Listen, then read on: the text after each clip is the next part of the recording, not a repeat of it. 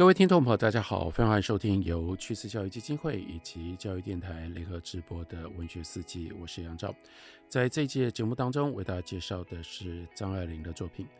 今天是这一季节目当中的最后一集，我们要来介绍的是在张爱玲写过的作品当中最奇特的一本。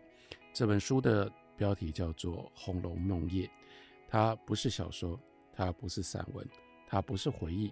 也不是用英文写成的，为什么要特别这样说？这几个不是呢？这就意味着，因为小说、散文、回忆用英文写作，这是张爱玲的目标，那这一本书都不在其中，意味着他没有明确的动机让张爱玲要去写这样的一本书，这纯粹来自于张爱玲的兴趣。可是这不只是兴趣，而且是非常强烈的兴趣。用张爱玲自己的话说，那叫做源自于一种疯狂，一种疯狂呢，这不是中文，这是来自于英文，kind of madness。A kind of madness 呢，就是在描述形容一个人对一件事情兴趣到了一定的程度，已经超过了一般的兴趣，而变成了一种执迷。这个执迷是什么呢？这个执迷来自于《红楼梦》。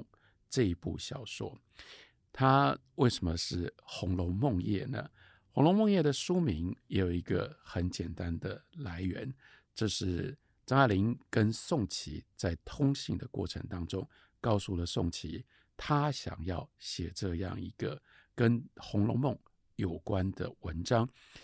宋琦呢，在回信里面就戏称这是张爱玲的《Nightmare in the Red Chamber》。这又是用英文，因为在《红楼梦》的英文翻译的书名叫做《Ray Chamber's Dream》，那《红楼梦》嘛，但是宋琦就开玩笑说：“哎呀，这不是梦啊，这不是 dreams，而是 nightmare。”因此就变成中文就变成了《红楼梦夜》。那有趣的地方是，宋琦为什么会说这不是梦？这是一个 nightmare 呢，因为我们读这个作品，我们大概就知道，因为张爱玲写的当然是跟《红楼梦》有关的一本书，可是这个书的内容甚至不是对于《红楼梦》小说的解读或者是评论，那是什么呢？是考据，而且呢是不折不扣的考据。张爱玲我们认识的不是一个小说家吗？那偶尔。他写散文，散文也可以写得很好，但是他什么时候会变成一个考据家呢？好，张爱玲变成考据家有几个重要关键的因素。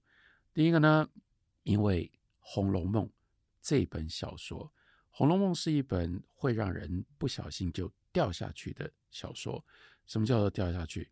因为《红楼梦》不是一本一般的小说。首先，《红楼梦》当然是大杰作，可是这也放在世界文学的历史里面，它都是如此的独特。正因为《红楼梦》写得如此的精彩，所以又有一些东西我们就忽略不过去。《红楼梦》是所有的世界文学作品当中数一数二麻烦的，它也许适合一知半解的人这样说说了、读读了。然后评论一下，讲讲讨论。可是呢，你如果要对于《红楼梦》认真的话，那就麻烦的不得了，因为它庞大错杂，不只是一百二十回，或者即使是我们换另外一个标准、另外一个角度，只讲前八十回好了，它都是很长的作品。而这很长的作品呢，内部本身文本内本身。就有很多的问题，它有一些地方互相矛盾，它有一些地方好像有遗漏，它有一些地方对不上，它有一些地方呢，似乎是在彼此互相补充或者是评论。那这还是内部的问题，可是《红楼梦》不只有内部的问题，《红楼梦》更麻烦的是，它有好多的抄本，例如说张爱玲她的《红楼梦夜》。它的主体是五篇文章，这五篇文章呢，其实是共同的标题，那只是换了一个字，第一篇叫做《初详红楼梦》，第二篇就是《二详红楼梦》、《三详红楼梦》、《四详红楼梦》、《五详红楼梦》。好，我们看标题，感觉上说，哦，这叫做仔细的读《红楼梦》。可是初详《红楼梦》，第一次仔细的读《红楼梦》，仔细的解释《红楼梦》，它的副标题是什么呢？是论全抄本。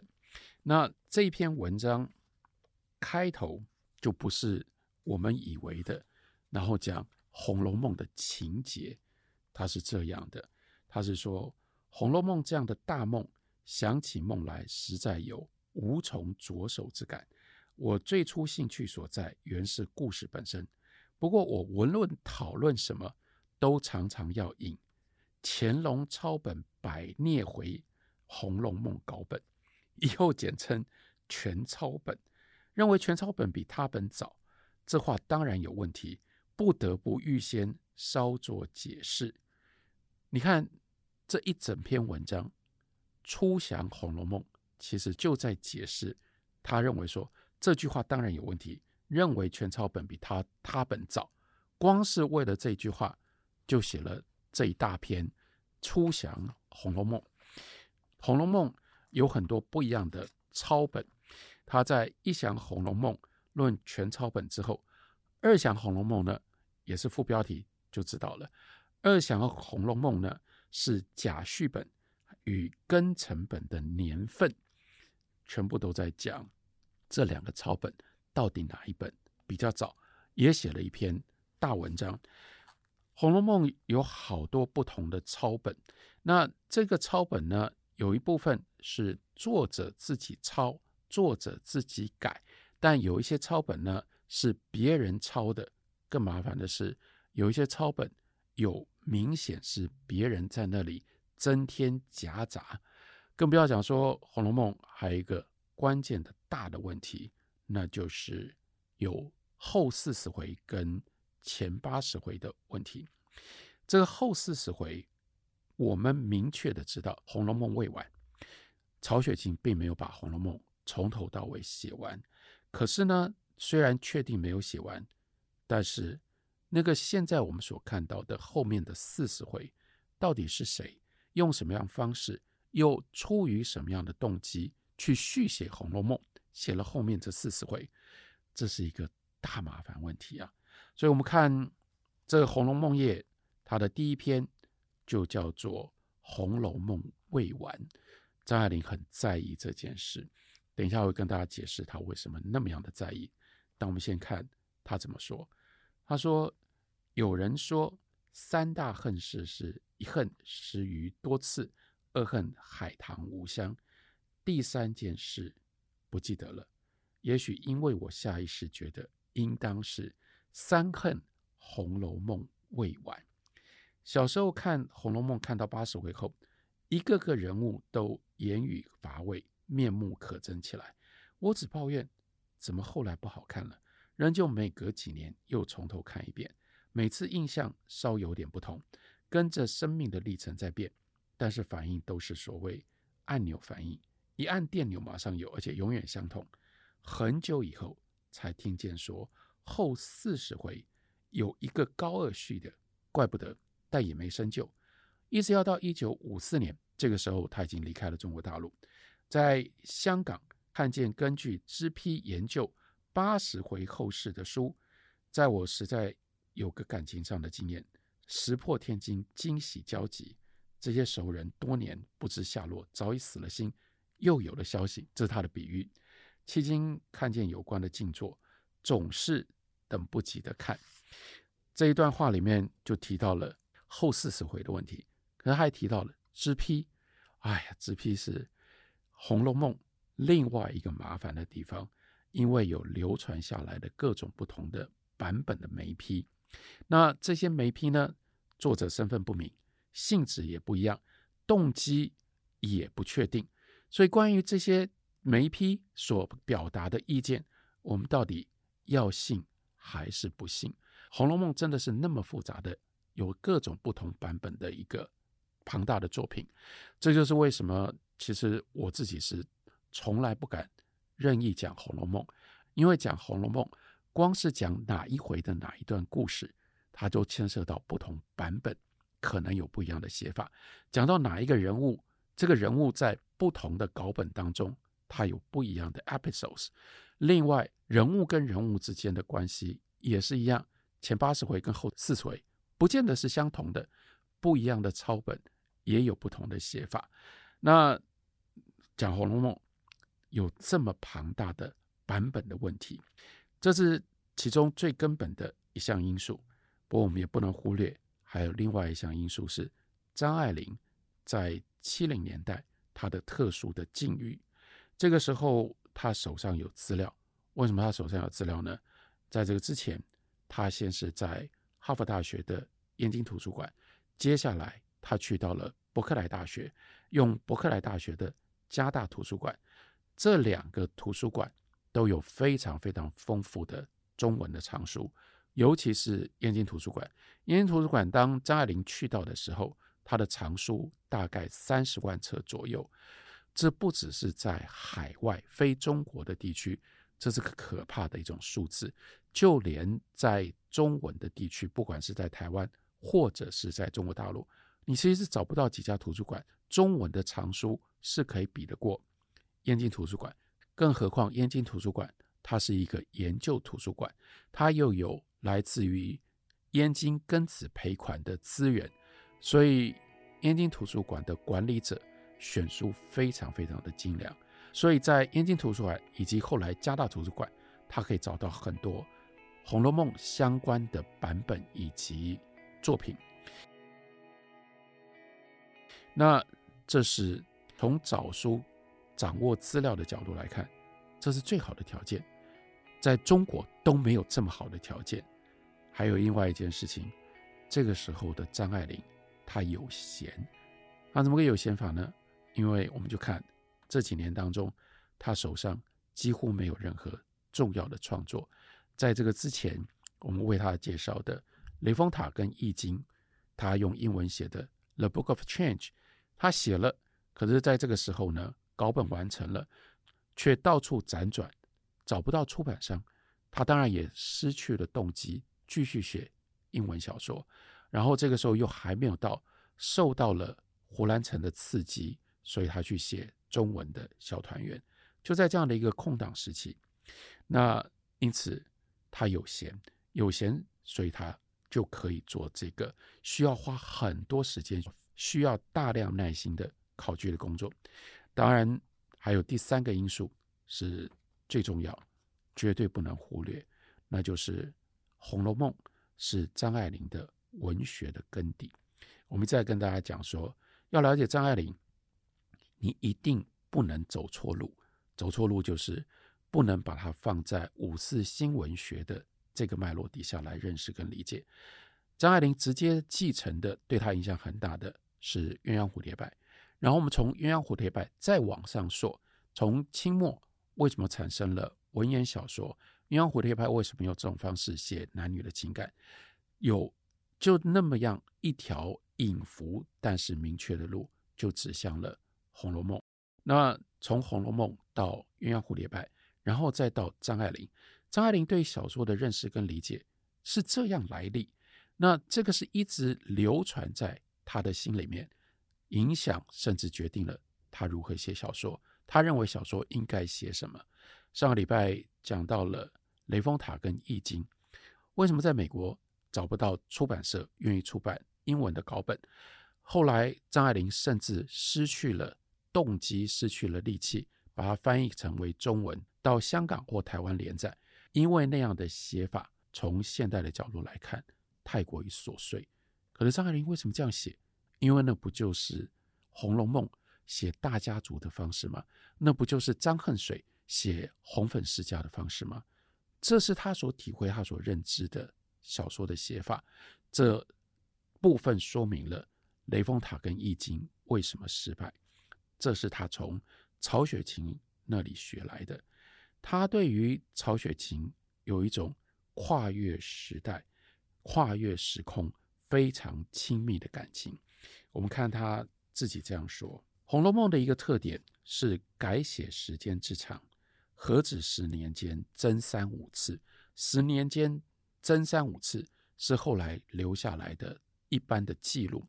可是呢，真的，如果我们今天可以仔细的考索的话，一定超过五次。他说，直到去世之前，大概《红楼梦》写作修改的时间，大概占作者成年时代的全部。曹雪芹的天才不是像女神雅典娜一样，从他父王天神宙斯的眉宇间跳出来的，一下地就是全副武装。从改写的过程上可以看出曹雪芹的成长。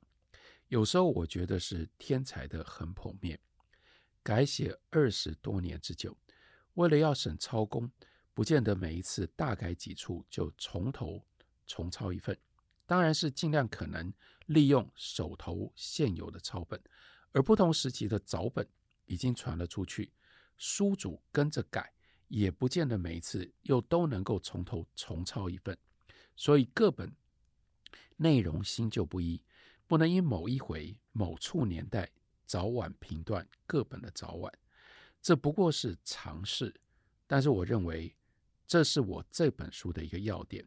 此外，也有一些地方看似荒唐，令人难以置信。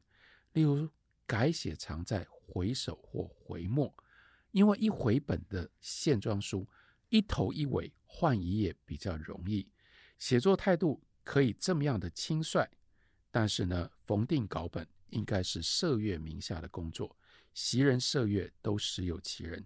后来作者身边只剩下了一个社月，也就可以见到这个作者他体恤人，因为怕留在他身边的最后的这个下人，这个侍女要一再的重新去定那个现状，所以他就只改回首或者是回末。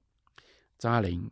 更进一步体贴的跟我们这样解说，在现在这大众传播的时代，你已经很难想象从前那闭塞的社会。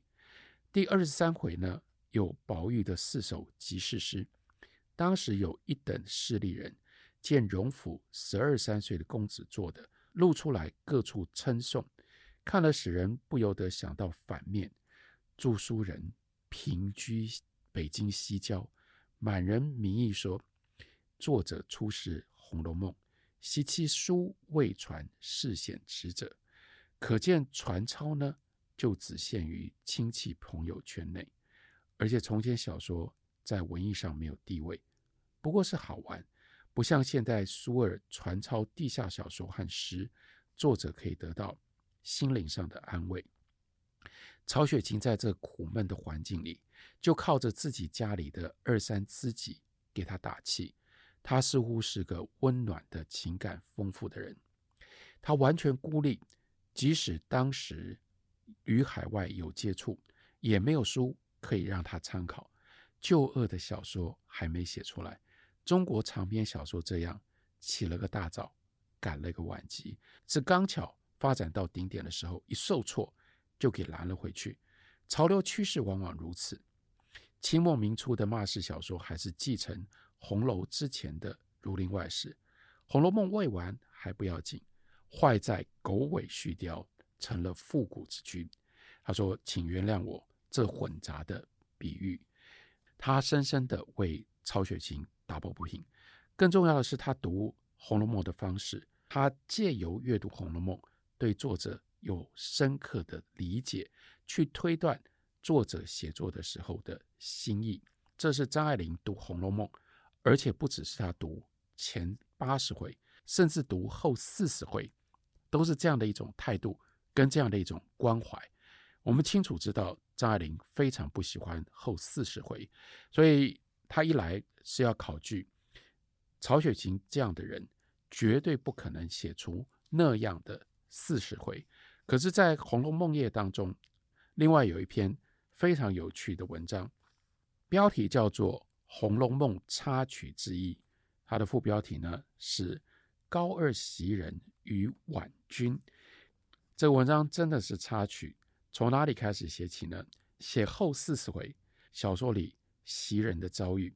那张爱玲的说法是，高二对袭人特别注目。因为高二的稿本呢，也有甲本跟乙本，那从甲本到乙本呢，一改再改，锲而不舍，出则春秋笔法一字之贬，进而呢形容的不堪。这是前八十到后四十最大的一个差异，就是袭人的形象。